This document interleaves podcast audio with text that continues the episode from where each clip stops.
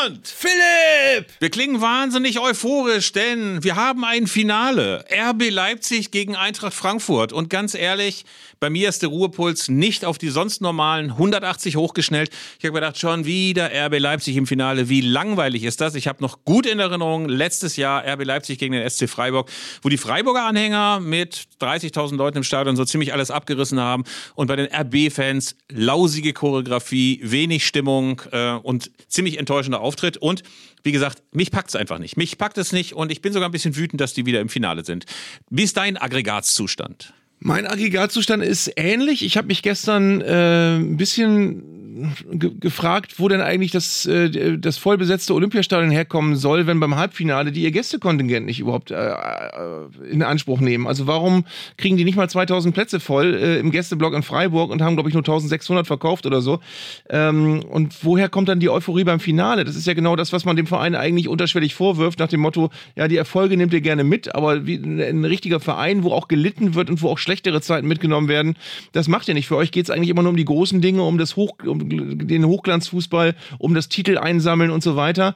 Ähm, und äh, ich fand auch interessant die T-Shirts, die sie am Schluss getragen haben, wo immer wieder Leipzig drauf stand. Das wirkt ja wie so eine Drohung nach dem Motto, ihr kriegt uns hier nicht wieder weg. Auch wenn sich außer uns überhaupt niemand darüber freut, dass wir im Finale sind, aber immer wieder Leipzig. Äh, da seht ihr, was ihr davon habt. Unfassbar finde ich, nur 1600 Leute im Auswärtsblock.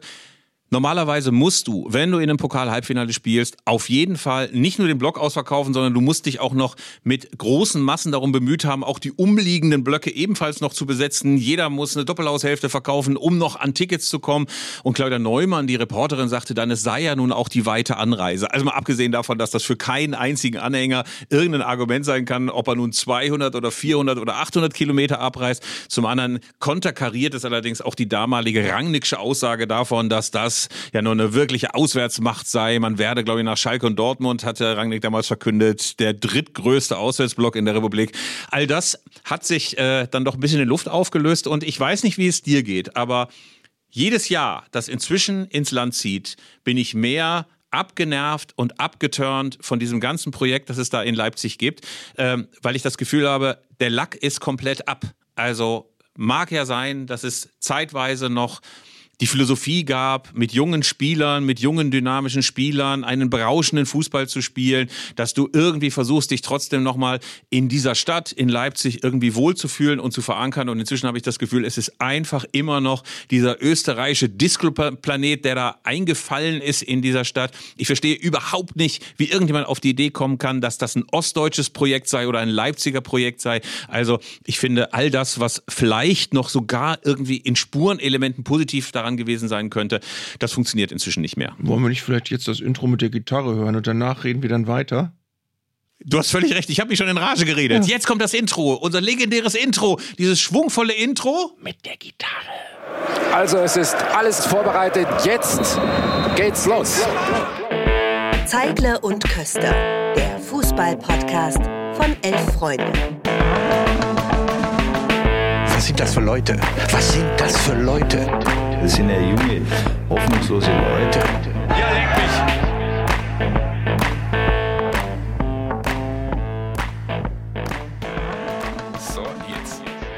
Philipp, wir kommen hier zu einem grundlegenden Problem. Wir haben jetzt bestimmt auch wieder Leute wütend gemacht, die RB Leipzig vielleicht wirklich ganz cool finden und die uns sagen, ey, aber das ist so geil, Lok und Chemie, die haben hier nie was hinbekommen in dieser Stadt und jetzt haben wir endlich mal guten Fußball in einem tollen Stadion, das immer voll ist und wir spielen Champions League und äh, gönnt unserer Stadt doch mal diesen Verein.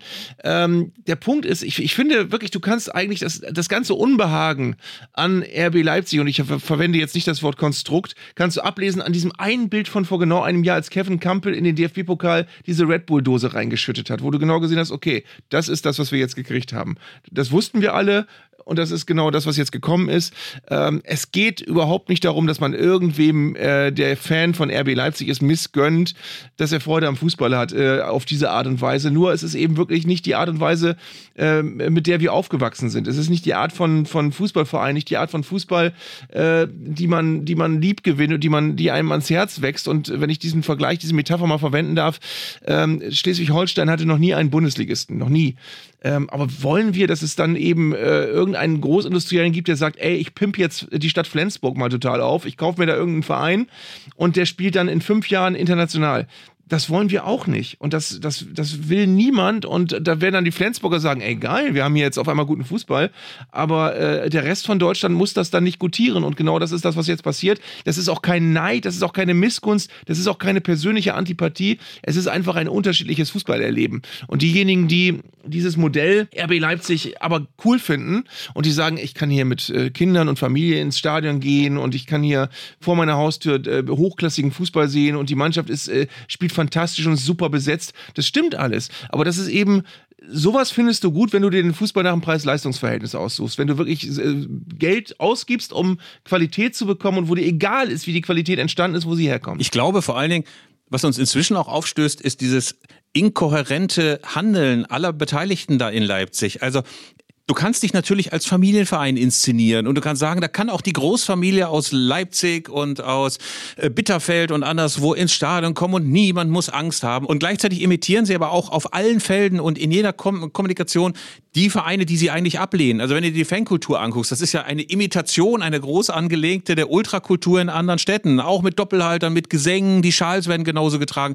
wo ich mich nur frage, wenn du irgendwie ein bisschen was verstanden hast von dem, was Ultras antreibt, welche Philosophie dahinter steht, dass man selbstbewusst sagt, ey, wir sind der zwölfte Mann, wir möchten mitgestalten, wir sind Teil des Vereins, möglicherweise auch der, der immer bleibt, während Spieler und Trainer schon gehen all das spielt für die ja gar keine Rolle. Es ist so ein pures Imitat.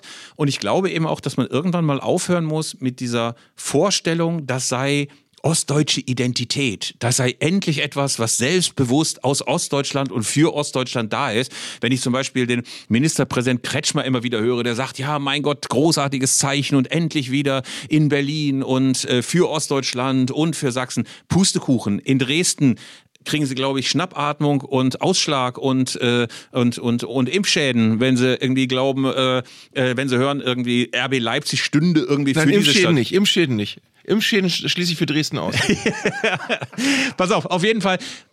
Mal von den Impfschäden abgesehen, äh, ist es einfach so, weder für Jena, noch für Zwickau, noch für Gera sogar, Chemnitz. noch für Dresden, für Chemnitz, für Rostock oder für irgendeinen anderen Verein in Ostdeutschland spricht RB Leipzig. Äh, ich meine, die Dresdner hassen Lok und Chemie genauso und das sei ihnen auch unbenommen, aber zu glauben, dass sich dort in irgendeiner Weise die Identität der fünf neuen Länder manifestiere, ist halt totaler Unfug. Aber sie sind im Finale und zwar gegen die SGE, gegen Eintracht Frankfurt. Und wir hören noch einmal kurz rein, wie es schallte in den Katakomben, ich sage ja immer noch, des Stuttgarter Neckarstadions.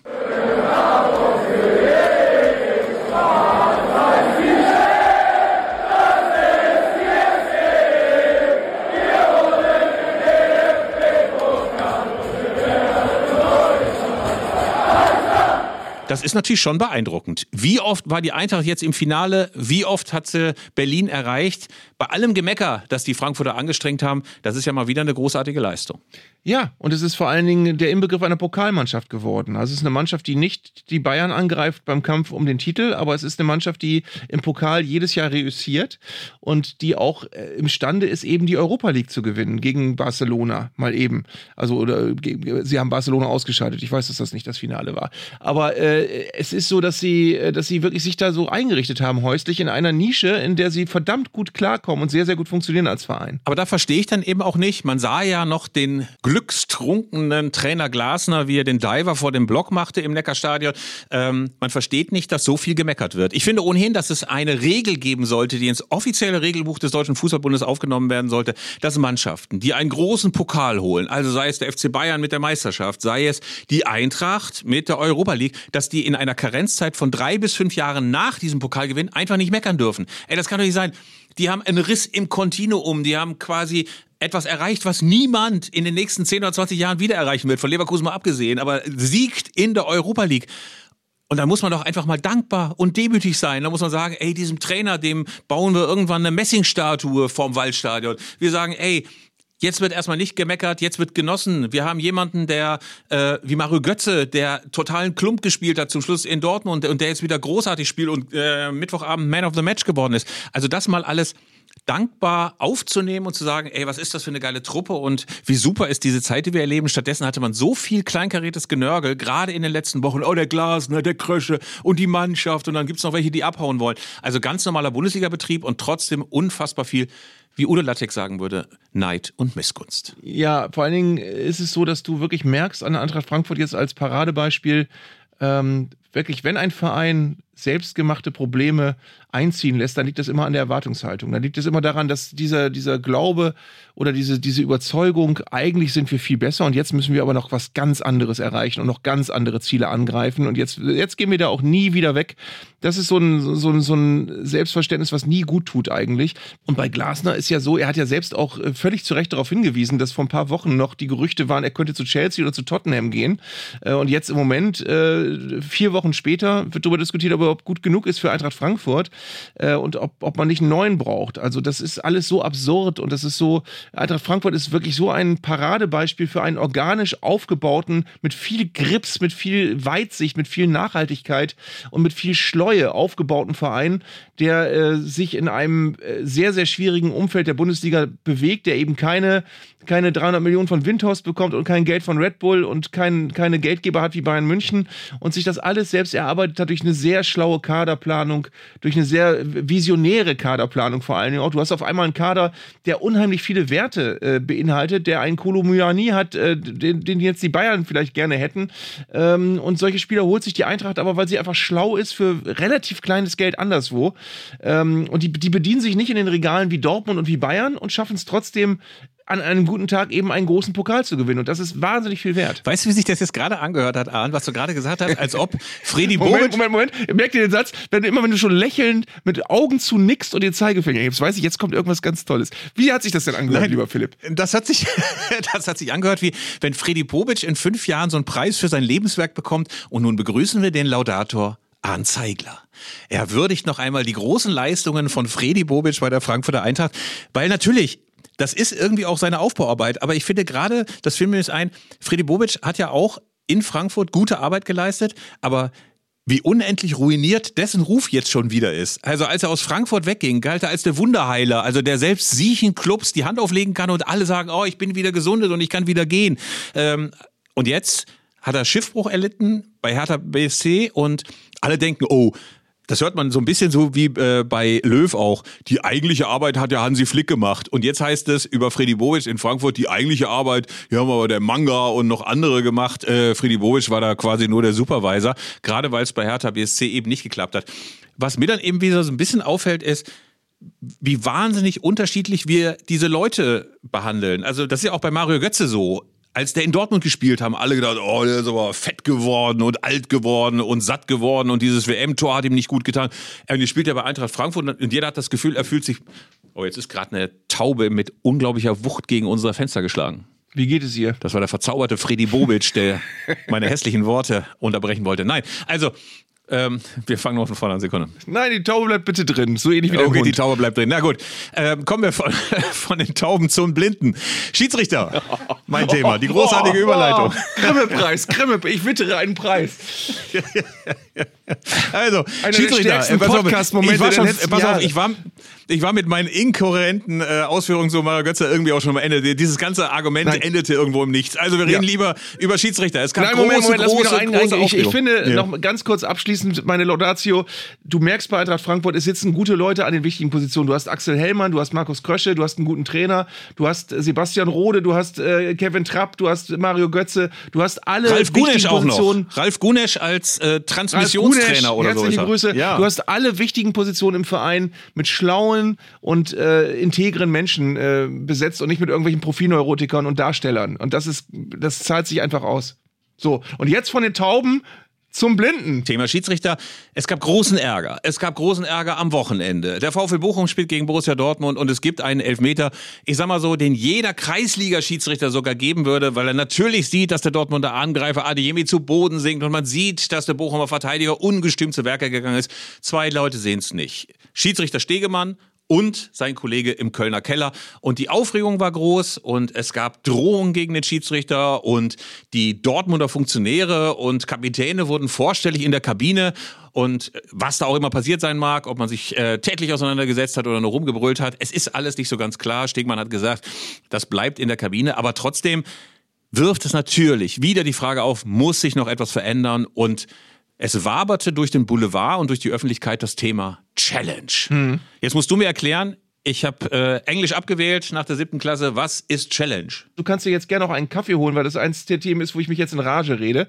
Die Challenge. Bitte schön, mein ja, Lieber. Die Challenge wird immer gerne von Leuten äh, ins Feld geführt, die sagen, okay, der Videobeweis klappt nicht so richtig gut, aber mit der Challenge, das würde ja richtig, das wäre ja so einfach. Da könnten die Schiedsrichter dann ein oder zweimal pro Halbzeit könnten ihr Veto einlegen und könnten eine Szene überprüfen lassen.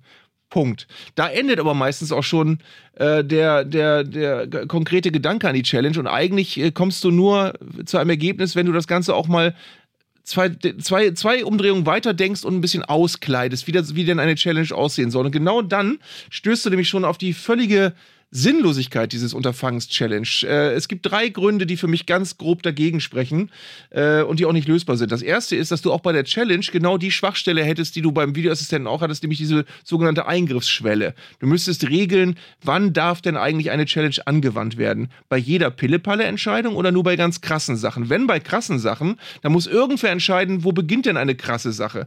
Äh, und dann wirst du Situationen haben, dass der äh, Trainer eine Challenge anwenden will und der Schiedsrichter muss jetzt in Windeseile entscheiden, war mir das krass genug oder äh, sage ich, nö, da bitte jetzt nicht prüfen. Oder aber du musst alles prüfen lassen. Aber dann kannst du als Schiedsrichter äh, auch in die Situation kommen, dass du einen falschen Einwurf prüfen musst und dass der Einwurf sich aus drei Perspektiven nochmal angeguckt wird, weil ein Trainer einen falschen Einwurf, der zu einem Tor geführt hat, überprüfen lassen möchte. Dann bist du bei ganz kleinteiligen Entscheidungen und das ist genau das Gegenteil von dem, was wir ja wollen. Zweiter großer Schwachpunkt ist, wann darfst du eine Challenge anwenden? Darfst du als Schiedsrichter sozusagen dein, dein, dein, deine Trainingsjacke aufs Feld werfen und das Spiel muss sofort unterbrochen werden und so, es muss sofort geprüft werden?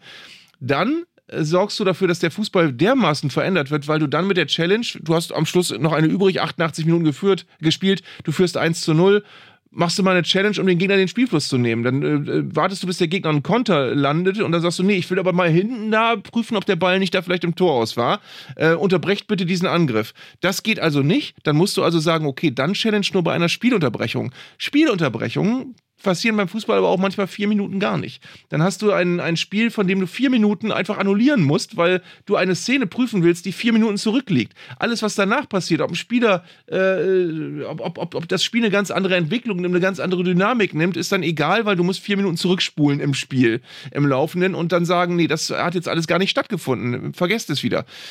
Und dann das nächste Problem, und das ist für mich auch eins, das mich immer ärgert, ist der Hinweis, in anderen Sportarten funktioniert das dann auch und dann kommen Querverweise auf Hockey, auf äh, Handball, auf Basketball, auf sonst irgendwas, wo du aber Sportarten hast, wo du das Spiel ohne Probleme und zwar auch von der Kultur des Spiels her permanent unterbrichst. Also wo sowieso ständig der Ball ruht. Und natürlich kannst du da leichter mit einer Challenge arbeiten als im Fußball, wo du das ganze Spiel drastisch verändern müsstest. Deswegen Challenge für mich ein völlig unfertiger Gedanke, der nicht zu Ende gedacht ist und der sich auch nicht umsetzen lässt. Du hast völlig recht und ich stimme dir in jeder inhaltlichen Verästelung zu.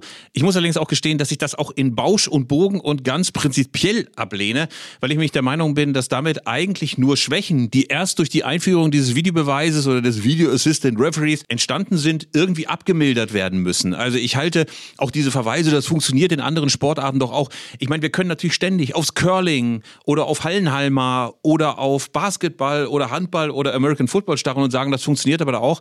Andere Sportart, andere Kultur, andere Formen, wie sich das Spiel im Stadion zeigt. Und äh, all das zeigt einfach nur, so wie das gerade gemacht wird, der VAR funktioniert ja nicht. Und meine Forderung ist ja nach wie vor, klare Reform und vor allem das aller, aller, aller Wichtigste ist für mich, dass endlich diese Leute, die am Bildschirm noch mitentscheiden, ins Stadion gehören. Dieses Verbunkern in irgendeinem komischen Kölner Keller, oft hunderte Kilometer entfernt von dem, was entschieden werden muss, bringt einfach nur ganz ungute Gefühle bei jedem, der im Stadion ist, dass irgendjemand anonym darüber entscheidet. Und du hast ja gesagt, eigentlich hätte dieses ganze Team an die Öffentlichkeit gemusst, man hätte sich gemeinsam erklären müssen. Dass Stegemann allein im Doppelpass saß, war noch zu erklären, weil der Kollege, glaube ich, irgendwie eine private Feier hatte. Aber ganz prinzipiell hätten die alle rausgemusst und sie hätten sich alle zusammen erklären müssen, weil, wie du sagst, war Teamarbeit. Also wir haken die Challenge mal als eine der Vorschläge ab, die nicht funktionieren. Und wir werden wahrscheinlich nicht müde, auch in den nächsten Folgen immer noch mal wieder diesen ganzen Quatsch immer mal wieder zu monieren, der da passiert.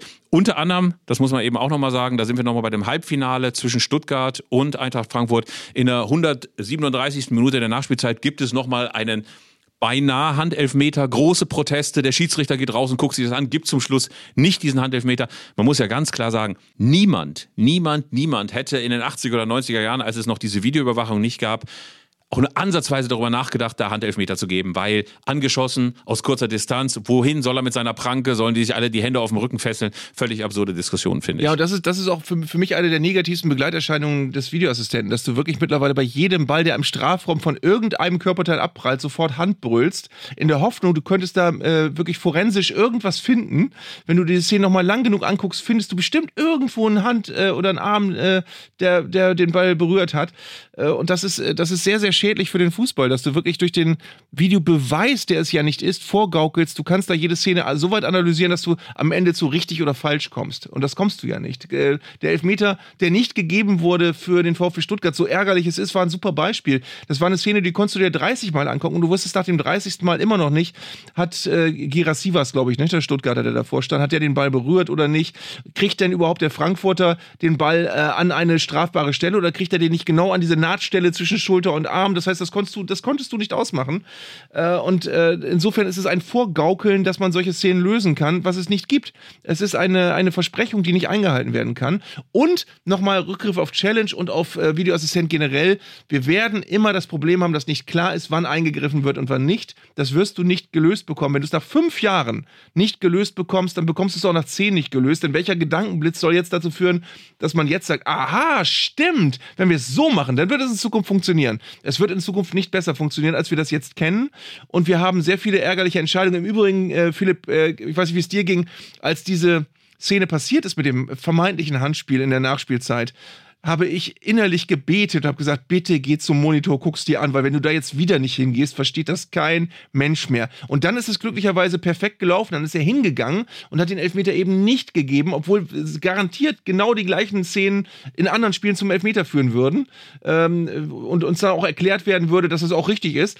Äh, war es gestern eben auch richtig, den nicht zu geben, weil es eben kein Elfmeter war, den man geben musste, sondern nur einen, den, wenn man alles zusammenbaut und konstruiert, man geben kann, indem man interpretiert, der hat den nicht berührt, der Spieler vor ihm, und er hat den an einen ausgestreckten Arm bekommen. Also kann man das geben, aber solche Elfmeter will man nicht. Und äh, es ist gut, dass, äh, so sehr es mir auch für den VfB Stuttgart dann leid, leid tut, aber dass der gestern nicht gegeben wurde. Punkt. Nun habe ich durchaus auch, ähm, nun habe ich durchaus auch ein bisschen Sympathie für den VfB Stuttgart. Äh, wie gesagt, im Alter von acht Jahren, man war ein halbes Jahr auch VfB-Fan gewesen und immerhin dann gleich, na Quatsch, das war im Alter von zwölf Jahren, überlege ich gerade. 1984 das war wahrscheinlich im Alter von 19, aber okay.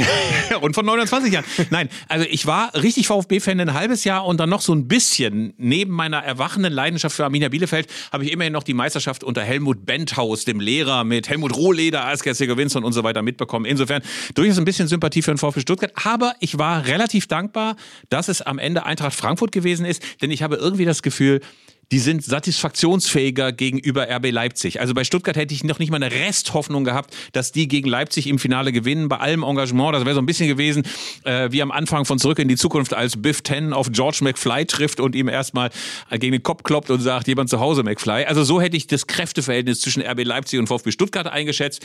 Jetzt ist es zumindest so, dass man das Gefühl hat, Frankfurt kann so ein Finale. Frankfurt, äh, du hast es ja auch schon gesagt, ist so eine Pokalmannschaft geworden, die genau dann nochmal die Extrameile geht, wie man im Business Deutsch sagt, und möglicherweise gewinnen kann. Glaubst du eigentlich, dass äh, RB Leipzig äh, vom Konstrukt her ähm, geeignet ist, um noch mehr Fans zu generieren? Oder glaubst du, dass die quasi am Ende ihrer Entwicklung sind? Weil nach dem letzten Pokalfinale haben wir ja diese legendäre Szene gehabt, als Minzlaff sich hingestellt hat, gesagt hat, so, jetzt müssen aber alle Leute mal akzeptieren, dass wir jetzt, äh, jetzt sind wir da, jetzt gewinnen wir auch Titel und das wird jetzt auch so weitergehen.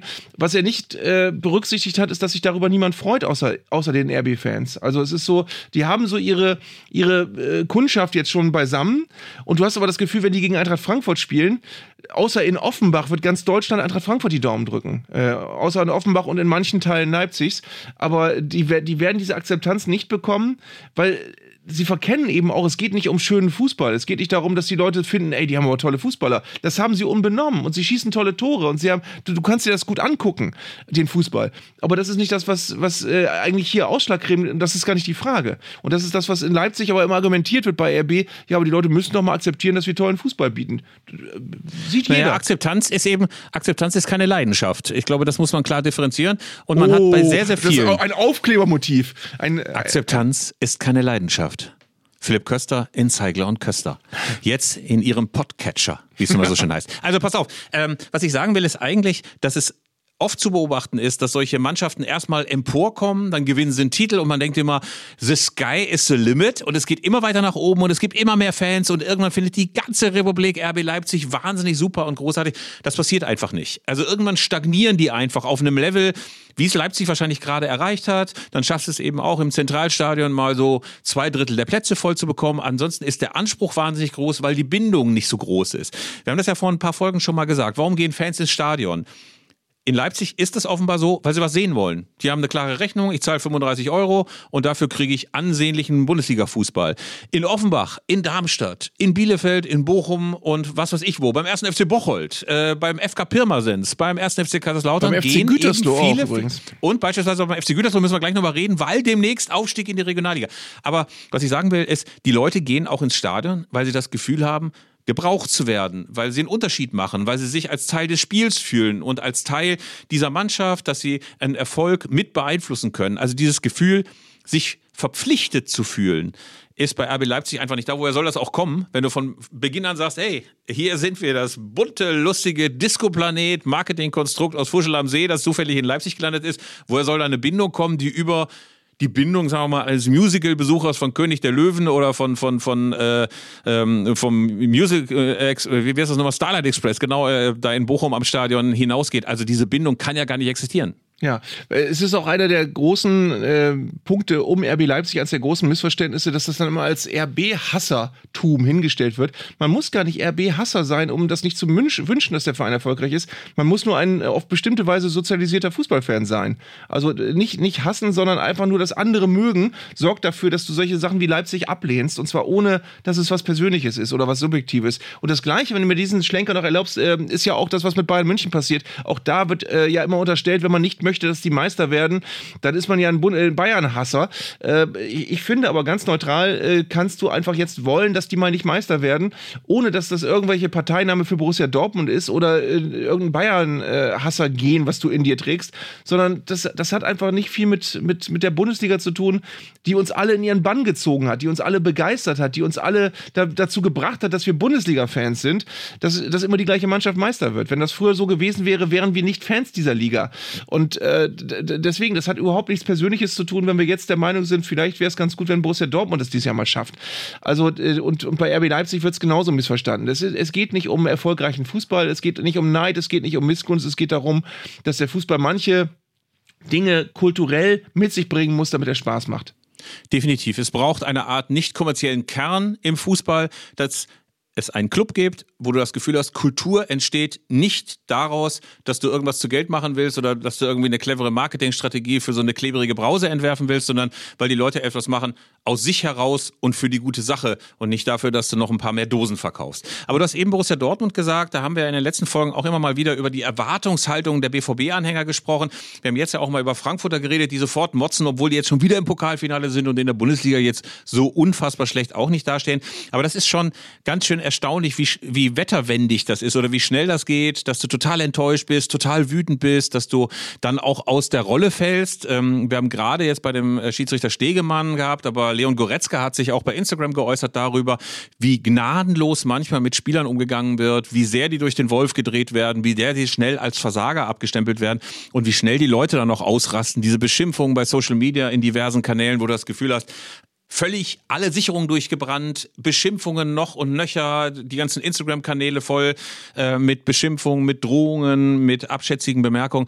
Und da fragt man sich ja schon, müsste mal dieses ganze Verhältnis zwischen Anhängern und Akteuren auf dem Platz irgendwie neu justiert werden. Also es wäre schon gut, wenn Fans sich auch mal am Riemen reißen würden. Mhm. Beim BVB haben mich übrigens zwei Gedanken gestört, die in der Woche auch äh, nach dem Bochum-Spiel aufgetaucht sind. Das eine ist, dass äh, manche Leute ja gesagt haben, ja, wenn der, wenn der BVB zu doof ist, die, die Chancen reinzumachen, dann sollen sie Schuld nicht auf den Schiedsrichter schieben. Äh, nur der Punkt ist, wenn du als Schiedsrichter so eklatant falsch entscheidest und dem BVB einen Elfmeter verweigerst und möglicherweise eine rote Karte für, für den Gegner, ähm, also das ist eine so krasse äh, Benachteiligung, da kannst du nicht hinterher sagen, ja, äh, selbst Schuld, die hätten noch ein anderes Tor schießen können. Ähm, wenn der BVB dieses Spiel durch diesen Elfmeter dann mutmaßlich gewonnen hätte, hätten alle Leute gesagt, viel zu niedrig ausgefallen der Sieg und äh, hochverdienter Sieg für den BVB. Jetzt, jetzt kommt wieder dieses, ja, typisch, sind sie wieder zu doof gewesen. Und das, finde ich, äh, trifft den Kern auch nicht. Also du, ähm, kannst dir das nicht immer so aussuchen, wie es gerade passt. Der BVB hätte dieses Spiel sportlich gewonnen, im Normalfall, wenn, wenn das Schiedsrichterteam funktioniert hätte. Ähm, und deswegen kannst du nicht im Nachhinein sagen, weil diese Entscheidung aber nicht getroffen worden ist, war der BVB wieder zu doof. Glaube ich auch nicht. Äh, das geht natürlich schnell so, dass man dann sagt, oh, äh, jetzt hätten sie natürlich viel mehr Tore machen müssen und gegen Bochum musst du doch unbedingt gewinnen. Aber ich muss eben auch sagen, Bochum hat auf beeindruckende Weise gefeitet. Das ist neben Schalke momentan auch die Mannschaft da unten, von der du das Gefühl hast, die hat am ehesten begriffen, dass es nur über bedingungslosen Einsatz da unten auch irgendwie wieder rausgeht. Womit wir allerdings auch bei einer Truppe sind, wo ich auch immer wieder den Kopf schütteln muss, wie sowas passieren konnte. Fast 400 Millionen Einsatz in den letzten Jahren und nun Tabellenletzter mit einer Mannschaft, die offenbar überhaupt nicht konkurrenzfähig ist.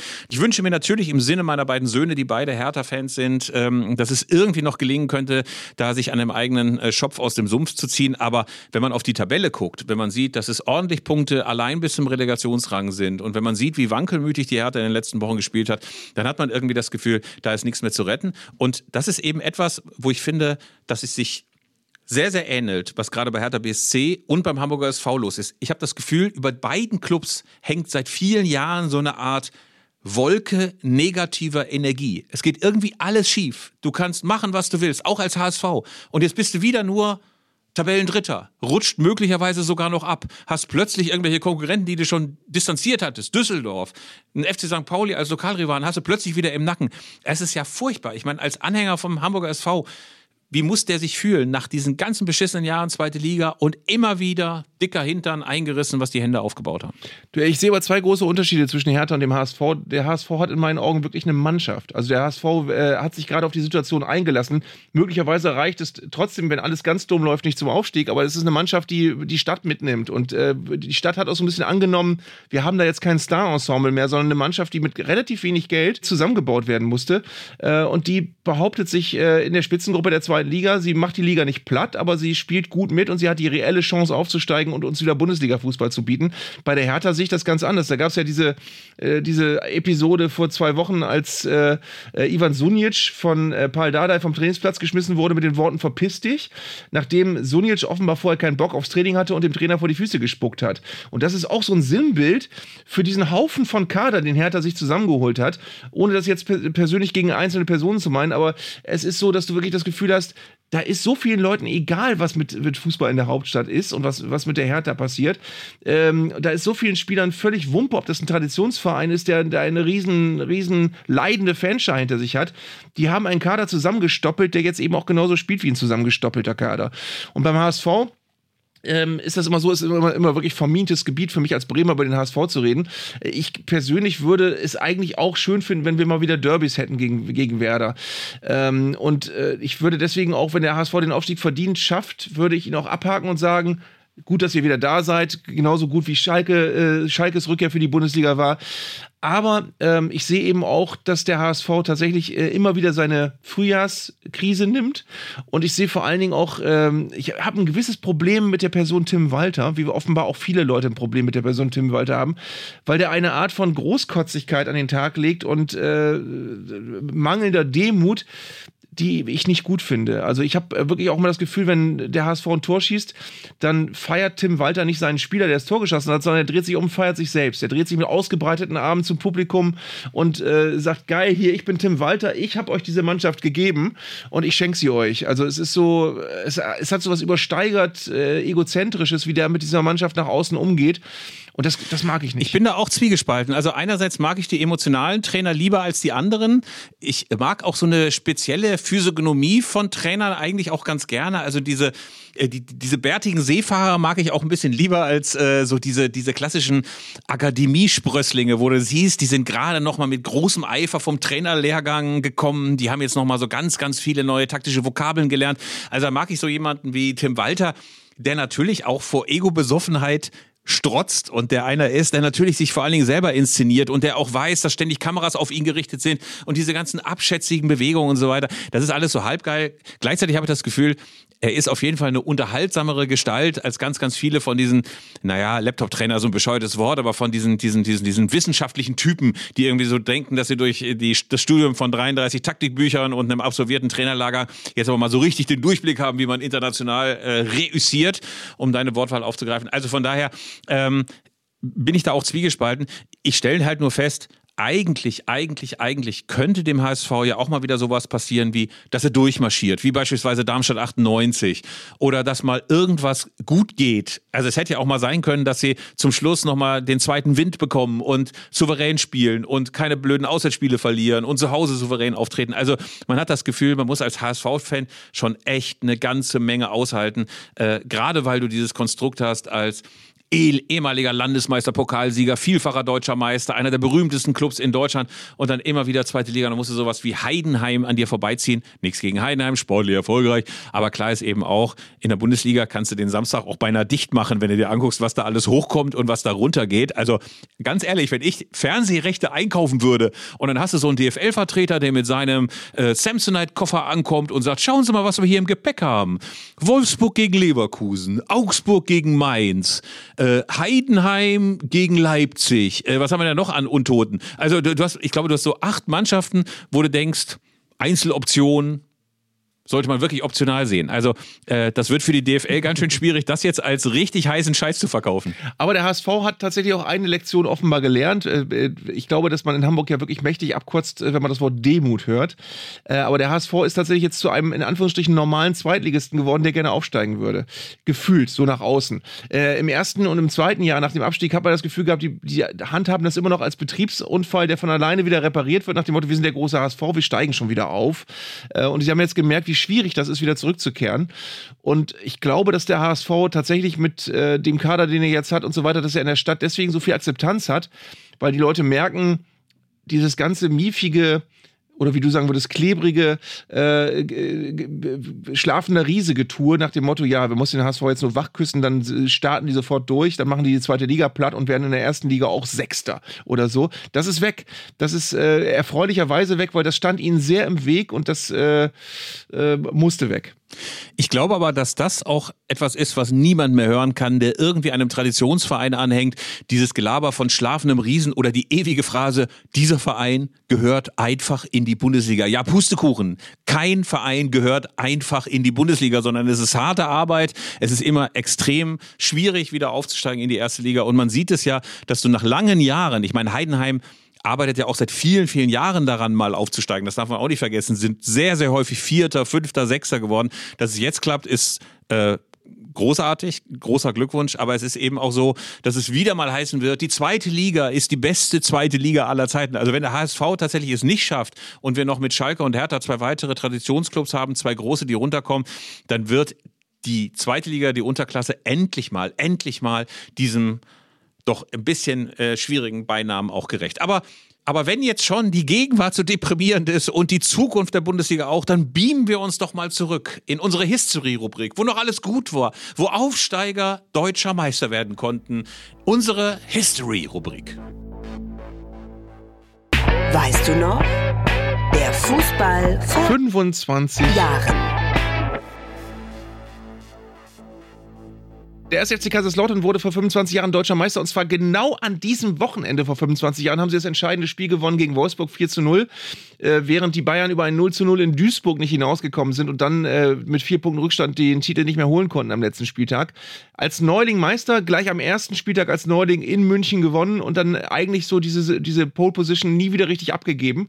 Das war eine bemerkenswerte Saison, die ganz viel von dem hatte, was uns heute fehlt. Und das Ganze hatte eine doch wunderbare Vorgeschichte, weil Otto Rehagel, der Trainer, der den ersten FC Kaiserslautern erst souverän durch die zweite Liga als Absteiger geführt hatte und dann auch noch mit dem Aufsteiger Meister wurde, zum ersten und zum einzigen Mal überhaupt in dieser langen, langen, langen Bundesliga-Geschichte, der war ja vorher beim ärgsten Konkurrenten, nämlich beim FC Bayern. Nach langen, langen Jahren bei Werder Bremen, wo er König Otto war, alle Erfolge dieser Welt gesammelt, äh, wechselte er zum FC Bayern und wollte eben auch zeigen, er kann es auch beim Branchenführer und es wurde ein desaströses Gastspiel. Er wurde völlig überraschend gefeuert, nachdem er äh, europäisch durchaus noch ein bisschen was erreicht hatte, aber er wurde gefeuert. Er war einsam in äh, München. Er hat nicht das Gefühl gehabt, dass sich ansatzweise das familiäre Gefühl wie in Bremen hatte wiederherstellen lassen. Andi Herzog, der mit ihm dann ja zusammen in München war, hat die traurige Geschichte erzählt, dass sie manchmal von Heimatausflügen nach Bremen zurück mit dem Flugzeug beide nach München flogen und Otto Rehagel in seiner ganzen Einsamkeit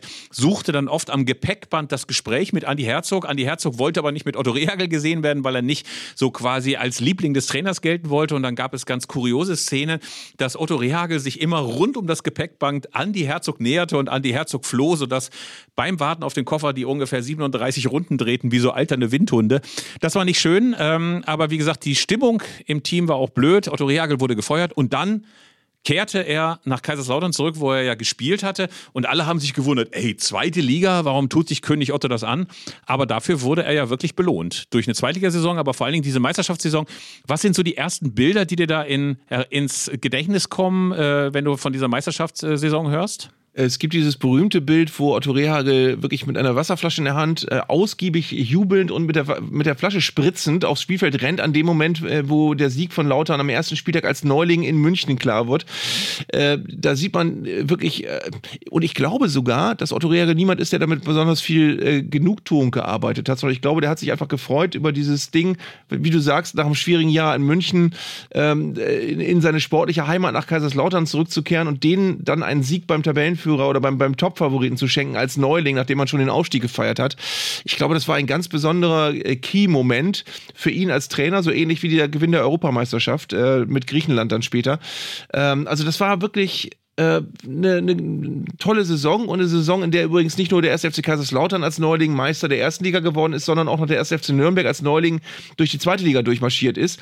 Also es war damals noch möglich, es war eine größere Durchlässigkeit und es war eine größere Bewegung in der Tabelle. Äh, und es gibt äh, auch eine Menge von Verschiebungen seitdem im gesamten deutschen Fußball. Also wir sehen wirklich Kaiserslautern als Meister. Wir sehen in der Bundesliga-Tabelle Hansa Rostock auf sieben, wir sehen Hertha noch auf zehn, Duisburg auf elf, München 1860 war noch ein etablierter Erstligist und abgestiegen sind neben deiner Arminia äh, Borussia Mönchengladbach und der 1. FC Köln. Also das war wirklich eine andere Fußballwelt. Und wir haben den 1. FC Köln am letzten Spieltag, muss das gewesen sein, oder am vorletzten auch noch mit in den Abgrund gerissen durch einen Sieg auf der Bielefelder Alm. Uwe Fuchs hat damals noch das entscheidende, am vorletzten Spieltag auf jeden Fall Uwe Fuchs hat das entscheidende Tor gemacht, der 1. FC Köln. Großes Gejammer, großes Entsetzen, dass man wirklich runtergegangen ist. Äh, bei dem Spiel war ich auch auf der Bielefelder Alm. Für die Arminia war es bitter, war es bitter abgestiegen zu sein. Man war ja ab Spieltag 25 auf dem letzten Platz. Ähm, und ähm, eigentlich wollte man nicht absteigen. Alle extrem, extrem unzufrieden, aber gleichzeitig eben auch mit einer Mannschaft, äh, die sehr, sehr viel Konfliktpotenzial in sich hatte. Trainer war Ernst Middendorp und äh, er hatte es mit dem Stürmer Stefan Kunz unter anderem zu tun, der ja erst in Bielefeld wie der Messias empfangen wurde. Oh, ein lebendiger Nationalspieler auf der Bielefelder Alm, aber hinterher zerstritten sich Ernst Middendorf und Stefan Kunz so sehr. Kunz gab auch das eine oder andere abschätzige Interview, sodass ja Ernst Middendorf diese legendäre Spontantat brachte, dass er auf einer Rückreise von dem Auswärtsspiel so angefressen von den Sätzen von Stefan Kunz war, dass er einfach ausstieg auf einer Raststätte und sich ein Taxi holte und sagte, ich kann in diesem Bus mit Stefan Kunz nicht mehr zusammen durch die Gegend fahren. Und das hat er dann sogar noch eisern weitere Spiele durchgehalten. Also das waren wilde Tage in Bielefeld. Runter ging es dann trotzdem.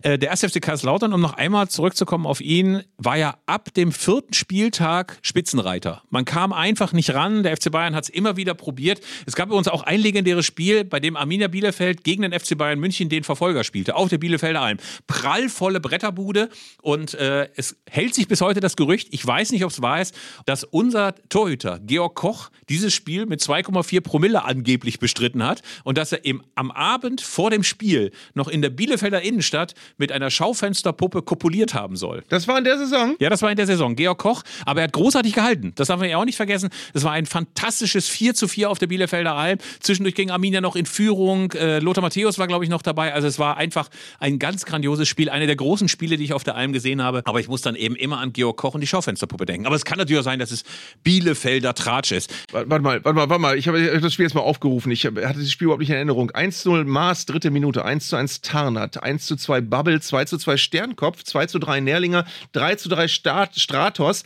4 zu 3 Samuel Kufur Eigentor und 89. Minute 4 zu 4 Lothar Matthäus. Aber das war im Grunde genommen schon der Sargnagel für die Bayern. Also Ja, der SFC Kaiserslautern kam entweder davor oder danach auch nochmal auf die Bielefelder Alm, spielte dort auch nur 2 zu 2. Aber trotz allem und ich habe Kaiserslautern da gesehen. Ich dachte, das kann ja nur ein Zufall sein. Das kann ja nur eine Mannschaft sein, die da irgendwie glücklich hochgekommen ist. Aber die haben großartigen Fußball gespielt. Und wie gesagt, Olaf Marschall hat eine unglaubliche Gefährlichkeit vorne ausgestrahlt.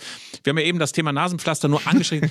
Dieses Nasenpflaster war halt so großartig, weil es dem ohnehin durch seine Locken so leicht leicht bizarr aussehenden Olaf Marschall noch einen völlig, völlig komischen Anstrich gab. Es sah so albern aus, dieses Nasenpflaster, aber alle dachten, oh, wie geil ist das denn? Kannst du besser atmen? Und der hat es ja auch mit großem Stolz getragen. Und ähm, das Schöne war, ich glaube, Olaf Marschall war auch eben deswegen so motiviert, weil das ist ja die andere schöne Geschichte, dass sein Berater ihm damals noch eine Meisterschaftsprämie in den Vertrag geschrieben hat, als einzigem FCK-Spieler.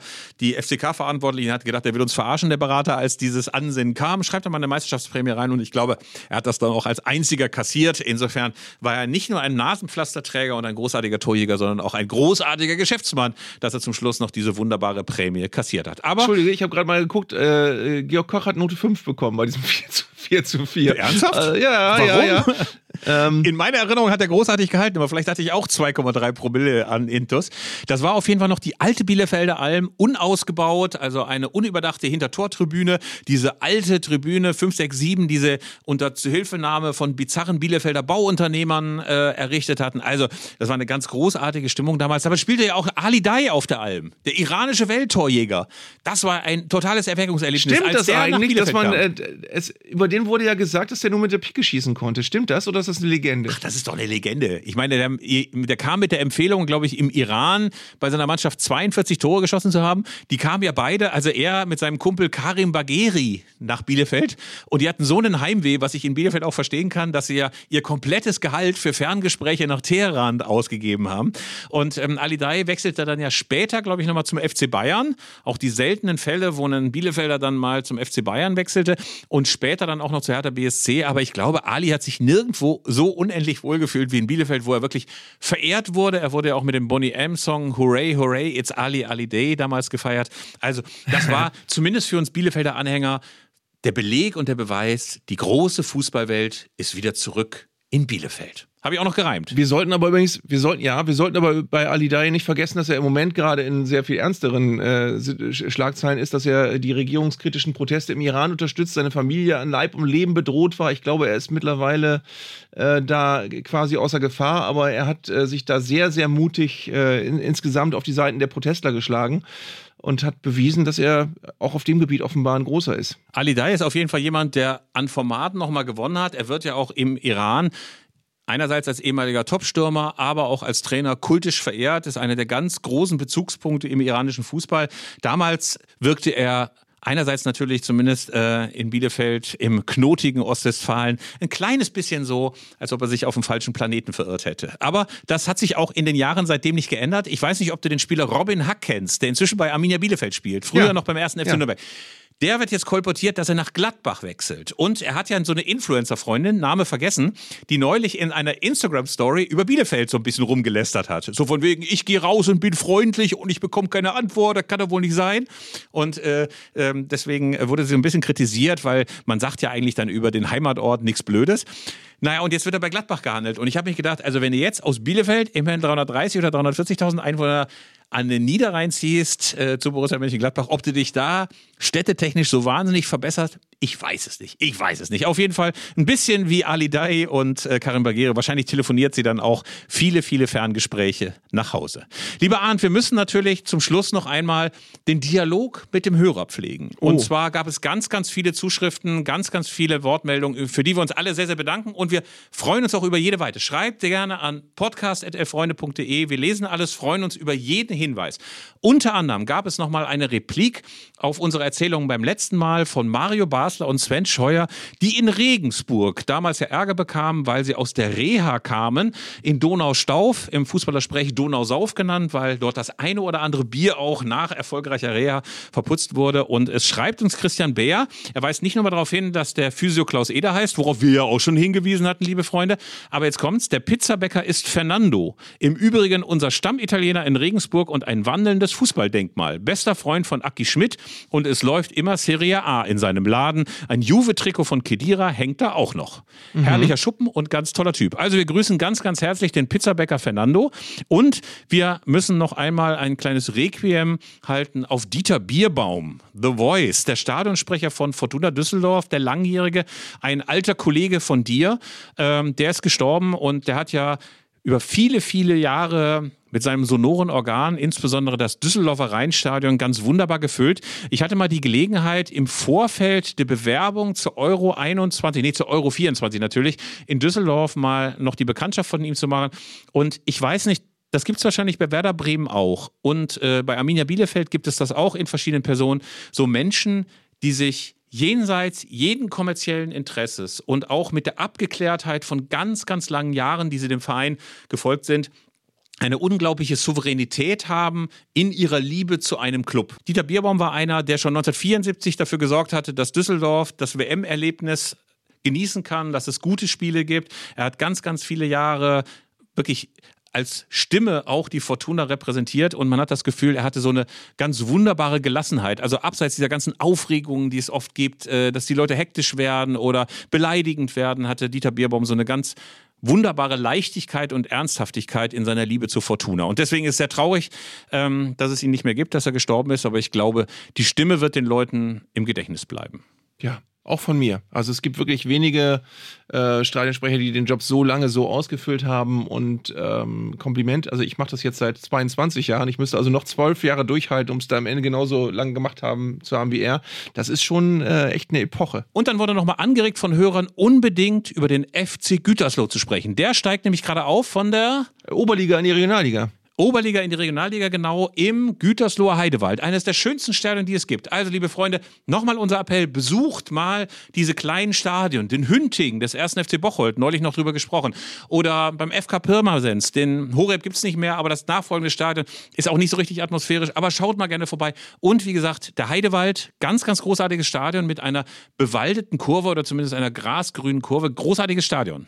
Ja, ein Verein, in dem Heribert Bruchhagen gespielt hat, ähm, damals in den späten 60ern, frühen 70ern und der, der, eine, Stadt, die, die mal zwei Zweitligisten hatte, mit dem DJK Gütersloh und dem SVA Gütersloh, die dann fusioniert haben. Und das faszinierendste Detail, da könnt ihr jetzt bitte mal alle die Google-Bildersuche bemühen, ist erstens das Wappen, was der FC Gütersloh bis vor ein paar Jahren hat. Das sah nämlich aus wie von einem Zwölfjährigen mit Microsoft, Microsoft Paint äh, erstellt, mit so einem Ball und so drei Linien, die so schräg nach oben gehen. Und dann hat aber offenbar irgendein 14-Jähriger gesagt, nee, das Wappen ist aber doof, das kann ich besser. Und jetzt sieht es aus wie ein Wappen, was ein 14-Jähriger gemacht hat. Äh, dieser Ball ist weg, aber es sieht immer noch, äh, es sieht, es sieht aus wie so ein ganz schlecht generiertes Wappen in einer Fußballmanager-Simulation, wo der Computer halt irgendein Wappen gemacht hat. Äh, schon seltsam, aber dem FC Gütersloh natürlich alles Gute beim Aufstieg, der, glaube ich, rechnerisch noch nicht ganz klar ist, aber so gut wie. Und natürlich dann auch in der Regionalliga West.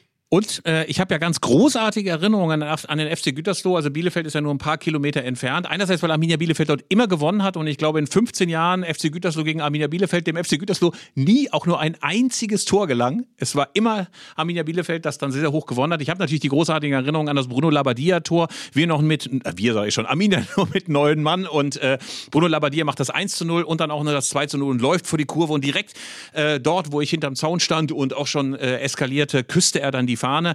Ähm, woran ich mich auch noch erinnere, ich war bei einem Pokalspiel äh, Gütersloh gegen den VfB Stuttgart und sie kamen dort auf die Idee, ich weiß nicht, ob die Geschichte schon mal erzählt habe, habe ich schon tausendmal wahrscheinlich erzählt, aber auf jeden Fall fuhr dort ein Bulli auf den Mittelkreis und dort wurde dann ein Heißluftballon mit Helium gefüllt und hob ab mit dem Ballonmeister und fünf anderen winkenden Leuten. Und dann kam raus, dass der Ballonmeister den Schlüssel für den Bulli hatte.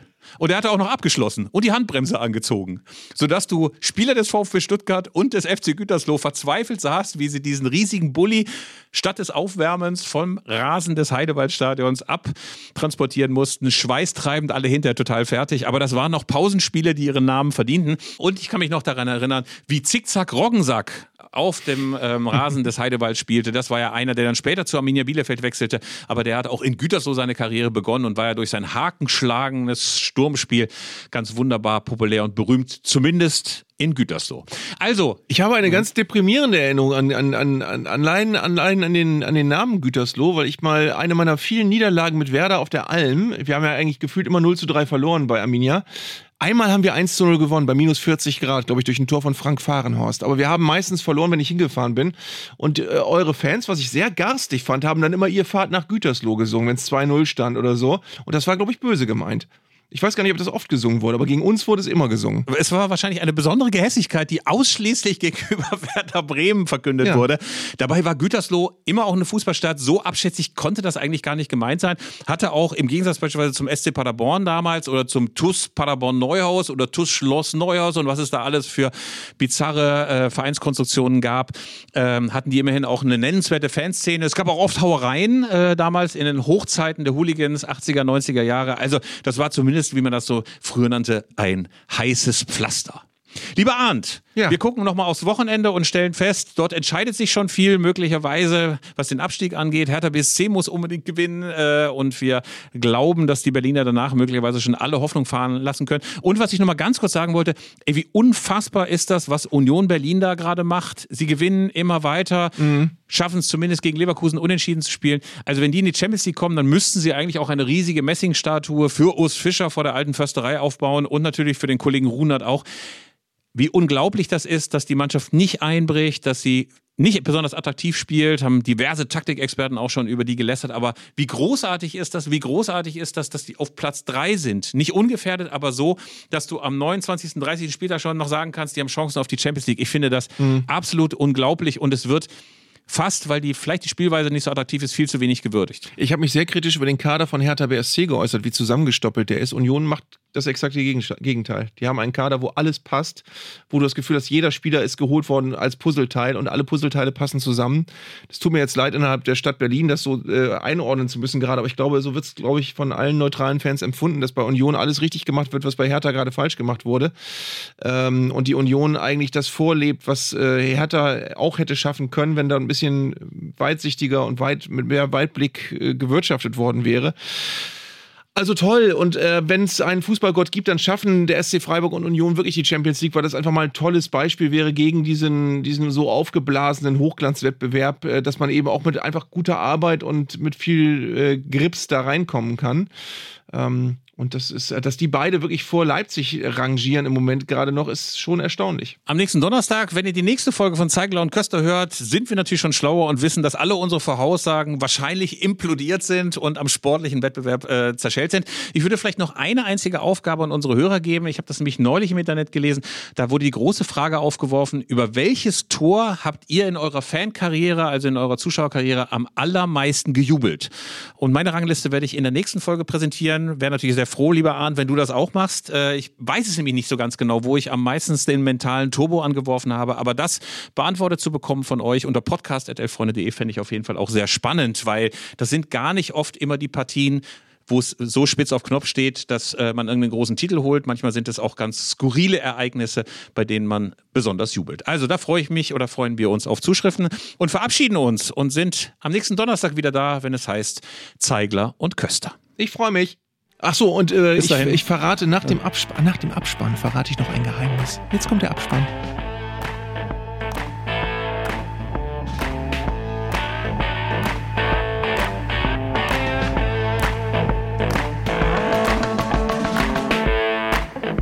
Das war Zeigler und Köster, der Fußball-Podcast von Elf Freunde. Ihr hörtet eine Produktion im Auftrag der Audio Alliance. Koordiniert hat diese Folge der Kollege Tim Pommerenke. Die Aufnahmeleitung besorgte Jörg Groß-Kraumbach und Sprecherin war Julia Riedhammer. Für das Design des Podcasts war Lukas Niehaus verantwortlich. Die Öffentlichkeitsarbeit lag in den vertrauensvollen Händen von Franziska Schmidt und die Podcasts bei Elf Freunde werden von Luis Richter koordiniert. Am Mikrofon saßen bei Köster und Zeigler, wenig überraschend, Philipp Köster und mich noch? Zeigler. Ähm, wir haben diese Folge zweimal aufgenommen, weil Philipp ein Kabel rausgezogen hatte, das aber an, seinem Aufnahmegerät hing. Und wir hatten diese Folge schon fertig. Und ähm, sie war komplett fertig. Und wir hatten das Gefühl, sie war auch gut. Ähm, und wir hatten großen Widerwillen, sie ein zweites Mal aufzunehmen, aber ich glaube, sie ist sogar noch besser geworden. Fips. Was meinst du beim zweiten Mal? Die war, war, war eigentlich besser als die erste, als die erste Version. Lieber Arndt, du brauchst gar nicht flüstern, weil ich höre dich. Und natürlich ist diese zweite Folge nochmal viel, viel besser geworden als die erste. Viel pointierter, viel mehr Gags drin, von vorne bis hinten. 90 Minuten Hardcore, echte Ja. Unterhaltung. Es gibt also eine, eine, un, un, ja, eine unveröffentlichte Folge, die für immer ein Sammlerstück bleiben wird. Allerdings, was uns fehlt, ist, dass ich in der ersten Version dieses Podcasts, also die Folge, die jetzt am Ende äh, im Orkus verschwunden ist, habe ich darauf hingewiesen, dass ich äh, es sehr interessant finde, dass du die, beiden Worte klebrig und aseptisch als offenbar totale Gegenpole verwendest und dazwischen liegt schangelig. Also wenn du irgendwas sehr, sehr lebendig beschreiben willst, ist es immer klebrig, aseptisch oder schangelig. Ähm, und das, ja, das gehört hier auch noch rein. Lieber Arndt, ich hole mir mal einen Kaffee. Tschüss. Tschüss.